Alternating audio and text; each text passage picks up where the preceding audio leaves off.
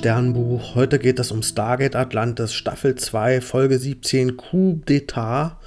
Und ja, die Jedi, die haben jetzt wieder Kontakt zu unserem Atlantis-Team und offenbar haben die jetzt schon seit längerer Zeit so einen Waffenstillstand und arbeiten auch immer mal wieder zusammen.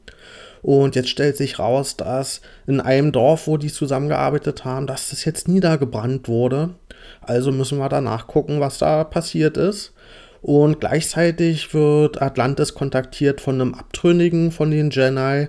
Und ja, der hat von der Regierung offenbar ein CPM mh, mm, geklaut und bietet das jetzt der ja, Atlantis-Stadt an. Und das wäre allerdings ein Verstoß gegen eben diesen neuen Waffenstillstand. Das heißt, ja, wir sind uns noch nicht ganz so sicher, ob wir dem wirklich trauen wollen. Und ja, Taylor und Ronan, die machen sich dann erstmal auf in dieses niedergebrannte Dorf und versuchen dort rauszufinden, was da überhaupt los war.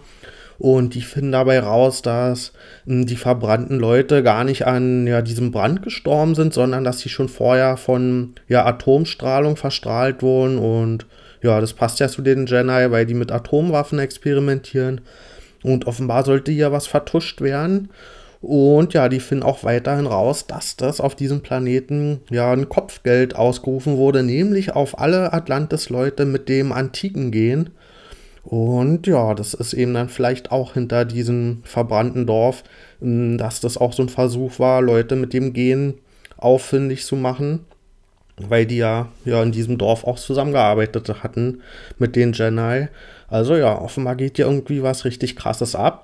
Und währenddessen trifft sich Atlantis mit dem Abtrünnigen und es stellt sich raus, dass der Teil von Kolyas Team war. Das war ja damals so eine ja, Geheimdienst-Elite-Einheit und davon war der eben auch Teil des Teams und der sagt jetzt, der will Waffen haben, ganz viele Waffen für dieses CPM, weil der nämlich den Plan hat, die Jedi-Regierung zu stürzen weil der sagt, die haben was ganz Schlimmes vor, nämlich wollen die Atomwaffen gegen die eigene Bevölkerung einsetzen und auch gegen andere Planeten und mit dem Ziel, ein galaktisches Imperium aufzubauen. Und ja, die wollen letztendlich hier alle bewohnten Planeten unterjochen, um die Kräfte zu bündeln, um irgendwie eine Chance gegen die Race zu haben. Und an der Spitze von diesem galaktischen Imperium soll Colmini stehen, ja, der Chef von den Jedi. Und ja, aber so richtig glaubt unser Atlantis-Team dem das nicht und deswegen konfrontieren sie Colmini mit dieser Information und geben denen die Information weiter, dass es hier offenbar Widerstandspläne gibt. Und ja, der spielt es allerdings erstmal runter, Colmini, und der sagt, ey, nach den letzten Race-Angriffen haben wir hier so viel Probleme überhaupt, unsere eigenen Leute nur zu ernähren. Der kann sich jetzt hier nicht um so eine Willen ja, Widerstandspläne kümmern und ja, der sieht da sowieso nicht sehr viel Erfolgschancen drin. Also der ist von dieser Bedrohung nicht sehr beeindruckt. Und unser Atlantis-Team steht jetzt vor der Frage, wem von den beiden glauben sie denn jetzt? Also wer erzählt ihr die Wahrheit? Und um sich hier nicht so richtig auf irgendeine Seite schlagen zu müssen, haben sie den Plan, das CPM einfach selbst zu klauen. Und ja, allerdings wartet da der Abtrünnige schon auf einem fremden Planeten auf die.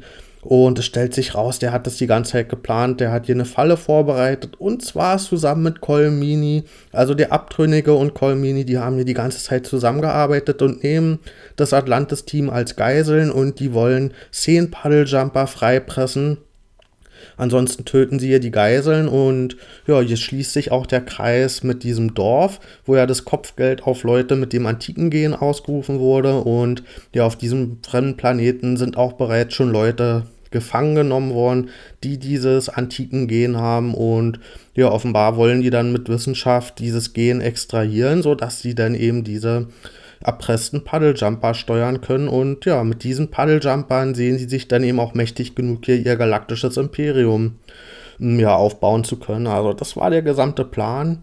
Und ja, Dr. Weir versucht noch zu verhandeln mit Colmini und sagt, sie sagt, ey, wir haben ja auf Atlantis krasse Medizin und Technologie, wir können eure Strahlung heilen von den Atomschäden. Und ja, das ist allerdings, der Plan geht überhaupt nicht auf, weil Colmini, der, denen sind diese Opfer hier komplett egal. Also wenn hier so ein paar Leute an ja, Strahlungsexperimenten sterben oder an Atomwaffen, das interessiert ihn überhaupt gar nicht. Also mit dem Handel kommen wir überhaupt nicht weiter. Und um seinen Punkt hier klar zu machen, soll Shepard als allererstes sterben von den Geiseln. Aber es stellt sich raus, dass es hier noch einen großen Twist gibt, nämlich der Abtrünnige meldet sich zu Wort und der hat wirklich einen Widerstand aufgebaut in der Zeit und der hat hier in Wirklichkeit Colmini verarscht und der wollte gar nicht mit Colmini zusammenarbeiten, sondern der lässt jetzt hier das Atlantis-Team frei. Und vor allen Dingen findet er auch die Heilung für diese Atomenergiestrahlung interessant. Also da ist er interessiert dran. Und sein ganzer Plan war hier eigentlich das Atlantis-Team als Köder zu verwenden, sodass jetzt hier endlich mal Colmini und seine Elitewache auf diesem fremden Planeten auf einen Haufen sind. Und alle anderen, die fliehen jetzt durch Stargate in Sicherheit und ja, als dann nur noch Colmini und die Elitewache auf diesem Planeten sind, lässt dieser ja, Abtrünnige hier so eine Atomwaffe hochgehen und die sterben dann natürlich. Und ja, aber alle anderen, die sind eben vorher in Sicherheit gekommen. Und ja, der Abtrünnige wird dann zum neuen Chef der Jedi. Und unser Atlantis-Team, gerade Dr. Weir, die sind aber schon positiv optimistisch, dass er vielleicht ein besserer Chef sein wird. Hm, klar ist das irgendwie mit ein bisschen Zweifel zu betrachten und er hat immerhin gerade eine Atomwaffe hochgejagt und ja, seinen Vorgänger umgebracht damit und seine Elitewachen. Aber ja, zumindest will er nicht so ein galaktisches Imperium aufbauen und hat vorher die Atlantis-Leute freigelassen. Ich gebe der Folge 8,5 von 10 Sternen. Ich fand die war angenehm anspruchsvoll. Hier gab es so verschiedene politische Rangeleien, wo es gar nicht so leicht war, durchzublicken, wer jetzt überhaupt welche Interessen vertritt.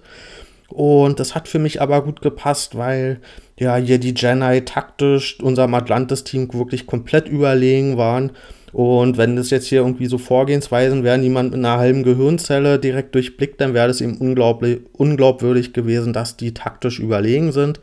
Aber dadurch, dass es hier ja, so ein bisschen komplizierter und komplexer war, habe ich denen das abgenommen, dass die hier wirklich einen ausgeklügelten Plan haben. Und ich fand es hier echt interessant, dass unser Atlantis-Team überhaupt keine Chance gegen die hätte, ohne dass die eben die Intrige aus ihren eigenen Reihen hier gehabt hätten. Und ja, dadurch fand ich die Jenner hier in der Folge mal zur Abwechslung wirklich glaubwürdig und vor allen Dingen auch als Bedrohung. Und ich habe denen das hier abgenommen, dass die in der Lage sind, hier, wenn die ihren Plan durchziehen, ihr galaktisches Imperium aufzubauen. Und ja, an dem Punkt fand ich das für den Moment zumindest eine bessere Bedrohung sogar als die Rays in letzter Zeit, die so ein bisschen vor sich nur hindümpeln. Und ja, fand ich hier wirklich gut aufgebaut, dieses Konstrukt.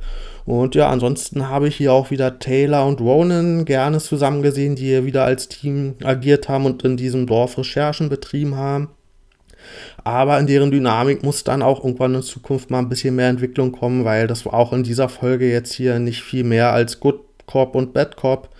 Und ja, da hoffe ich, dass da mal irgendwie noch so ein bisschen mehr ja, Entwicklung reinkommt und dass das nicht so eindeutig geteilt ist, dass Ronan der ist, der immer stumpf durch die Wand will und alle bedrohen will, während Taylor die Besonnene ist, sondern ich hoffe, dass da jetzt auch wirklich mal bei Ronan so ein bisschen Entwicklung kommt und er sich so ein paar ja, Charaktereigenschaften auch annimmt und ja, sich einfach ein bisschen weiterentwickelt.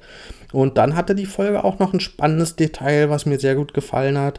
Nämlich wurde hier die Schwester von den Abtrünnigen gerettet auf Atlantis, die auch ja diese Strahlungsprobleme hatte, diese Verstrahlung. Und obwohl sie hier Teil dieser Falle war, haben eben Dr. Weir und Dr. Beckett, die haben sich hier an ihren Kodex gehalten, nämlich wenn wir die Möglichkeit haben, Leute zu heilen, dann machen wir das auch, egal von welcher Fraktion die kommen oder mh, ja, welche Interessen auf anderer Seite dahinter stecken. Uns geht es hier in erster Linie darum, wenn wir eben jemanden medizinisch versorgen können, dann machen wir das auch erstmal und hinterher kümmern wir uns dann um die politischen Implikationen.